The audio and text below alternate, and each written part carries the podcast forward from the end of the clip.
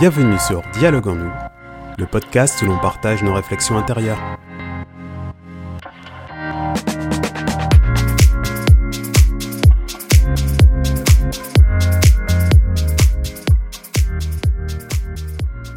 Bonjour, vous êtes avec Jérémy Magdelaine. Bienvenue dans ce podcast pour aborder le thème des blessures. Et aujourd'hui, c'est un épisode un peu spécial car je suis avec Marianne, qui est une amie et également une auditrice de ce podcast. Bonjour Marianne. Salut Jérémy.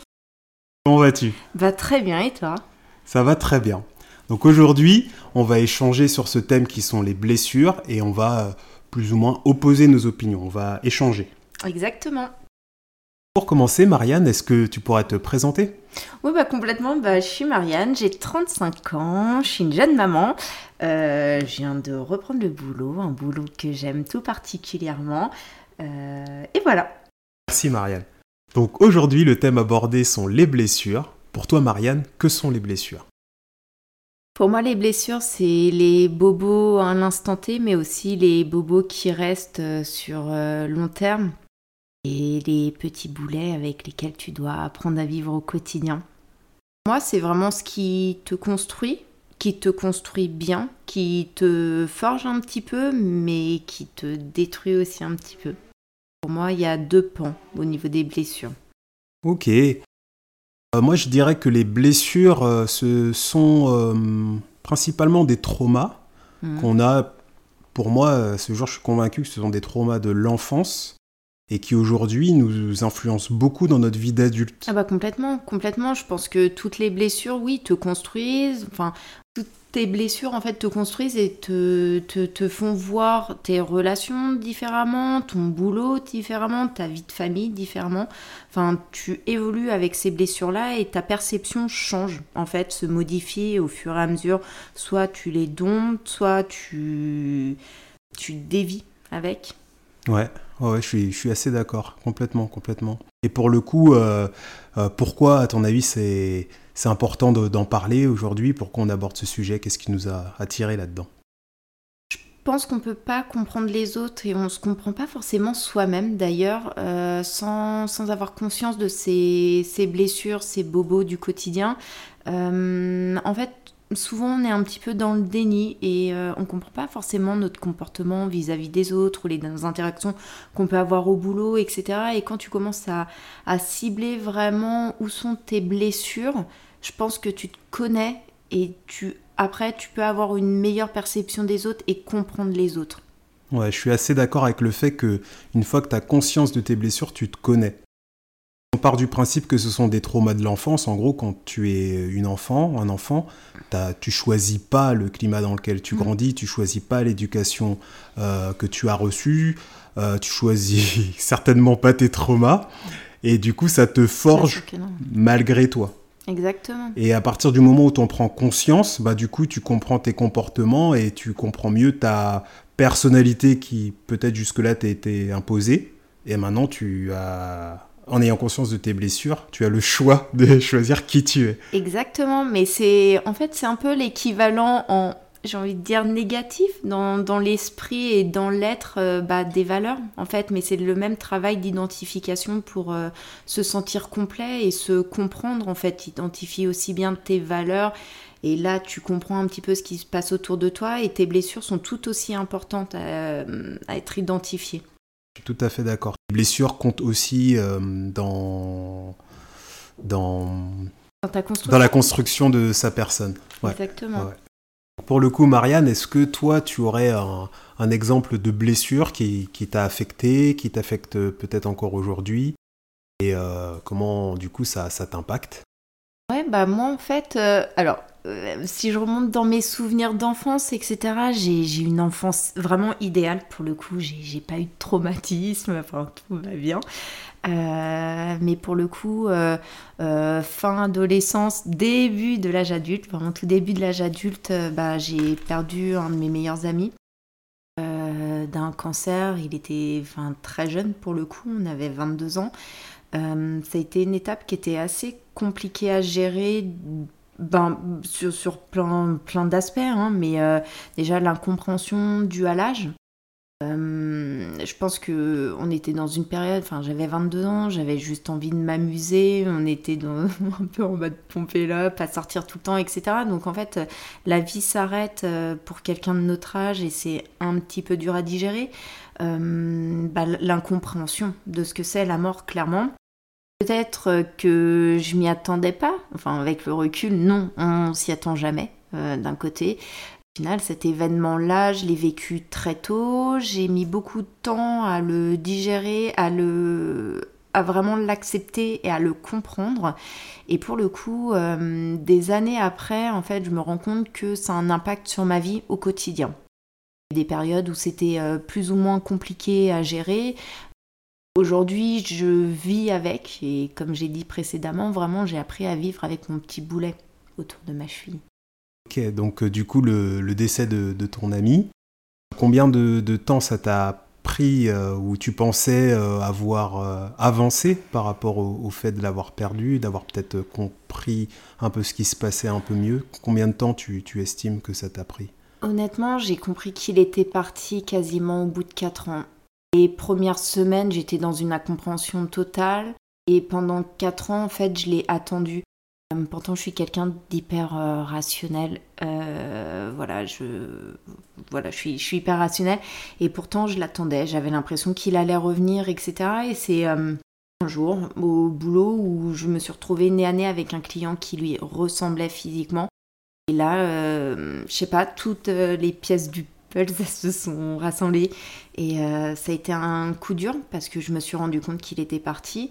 Euh, donc il y a eu cette étape-là à franchir où j'ai, moi je me suis clairement sentie, euh, en fait bizarrement abandonnée à cette période-là.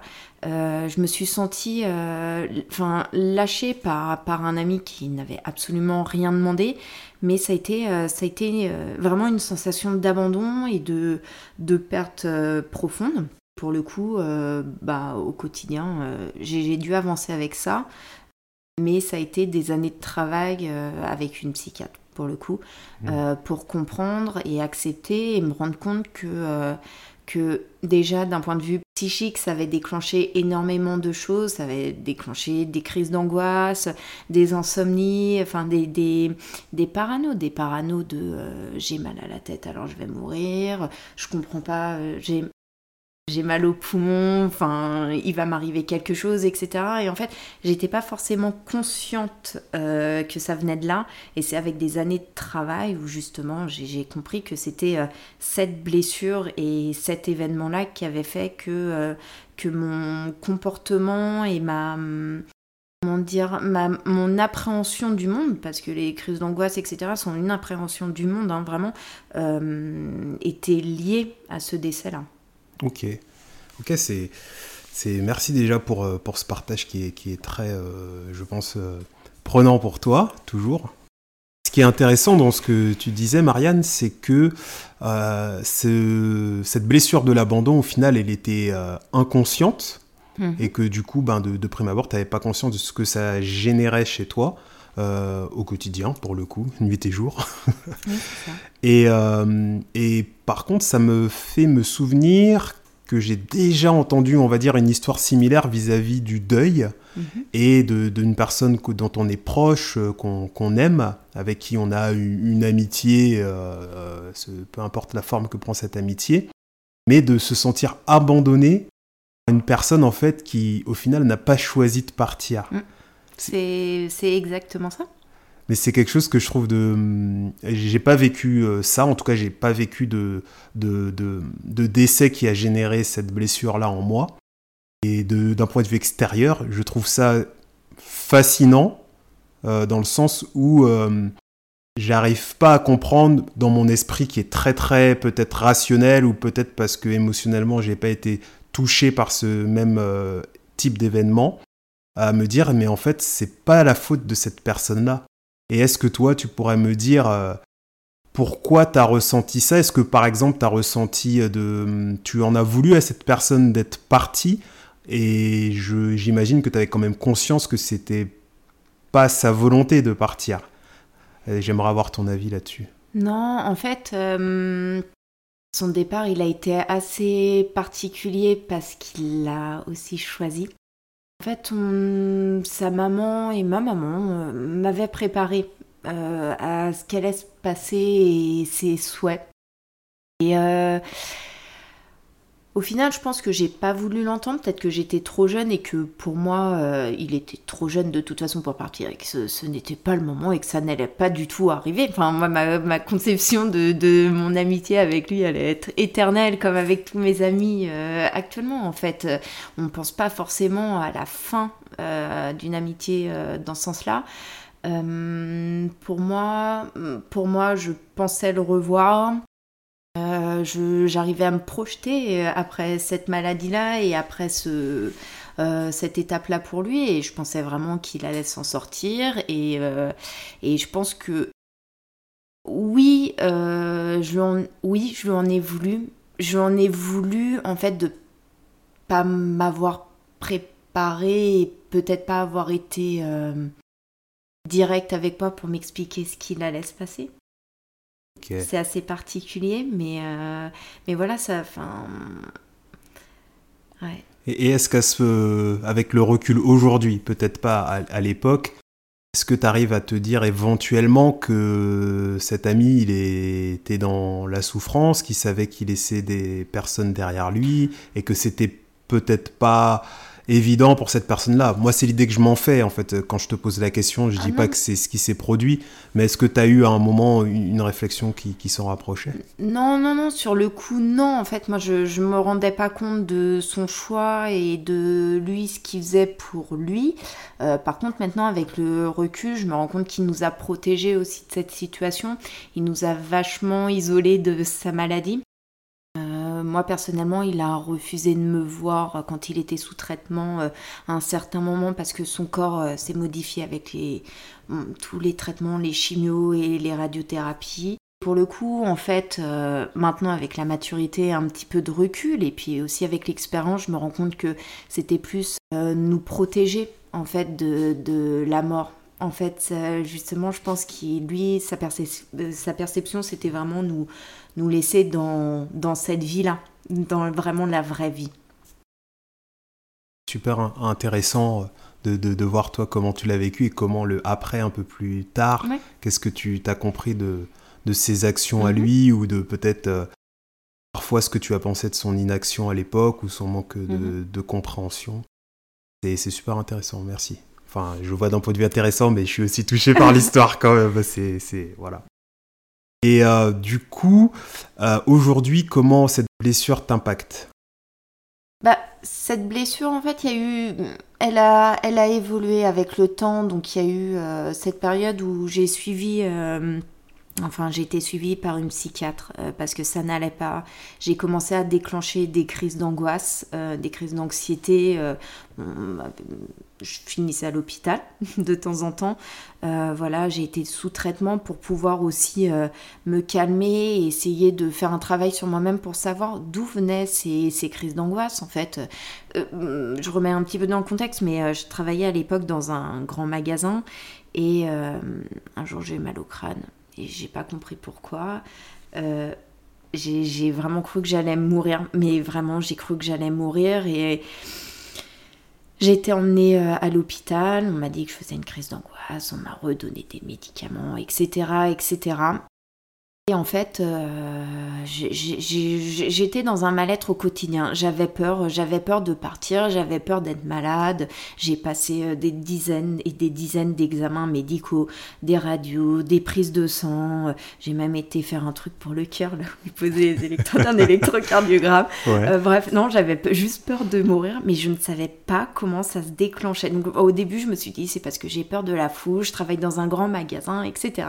Mais je me rendais compte qu'il y avait un problème, enfin, qu'il y avait quelque chose qui était lié à un autre élément, mais j'arrivais pas à cerner. Et donc, euh, bah, ma, psychiatre, en fait, me parlait régulièrement. Euh, en fait, euh, on avait un système de thérapie qui était assez simple. Elle me posait une première petite question en début d'entretien. Et puis après, je développais. Et en fait, elle me donnait un, un, petit élément pour que je puisse... Euh, extérioriser par moi-même et comprendre par moi-même d'où venait le problème. Et je sais pas, au bout d'à peu près je dirais bien 3-4 ans de thérapie. Un jour, je me suis rendu compte, non mais c'est quand même un choc, je me suis rendu compte que, que le problème était lié, euh, enfin tous mes problèmes, c'est pas vraiment des problèmes, mais voilà, tout, tout était lié euh, à cet événement-là.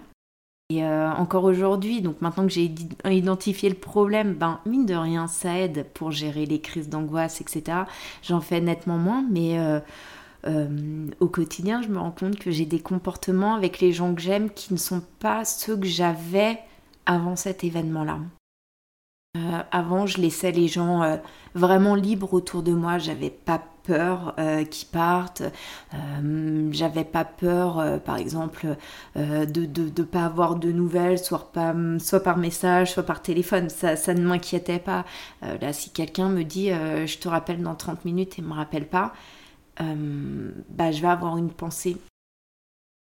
Et du coup, si je comprends bien, ça va te générer euh, de l'inquiétude plus qu'auparavant, quoi, avant d'avoir euh, vécu cette blessure.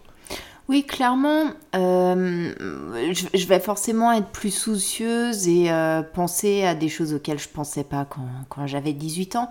Euh, mais maintenant, tu vois, de cette expérience-là et l'identification en fait de, ce bobo de mon cœur et de mon esprit surtout, euh, bah, ça me permet de, d'être beaucoup plus réactif en fait sur mes comportements. Quand je commence à paniquer ou à avoir peur euh, vis-à-vis de quelqu'un enfin pas peur euh, de, de menace hein, mais peur euh, peur de perdre enfin peur de, que la personne ne revienne pas qu'il lui arrive quelque chose etc j'arrive à relativiser plus simplement et me dire que les événements il y en a pas non plus tout le temps tout le temps tout le temps tout le temps. Oui ça peut arriver mais par contre c'est pas un schéma répétitif voilà, ça, peut, oui, arriver, mais ce n'est pas répétitif. Ouais, du coup, en fait, le fait d'avoir identifié euh, cette blessure, euh, de l'abandon et tout ce que ça génère chez toi, on va dire en termes d'anxiété ou de mhm. réaction comportementale, bah maintenant que tu l'as identifié, c'est plus simple pour toi de, relativiser.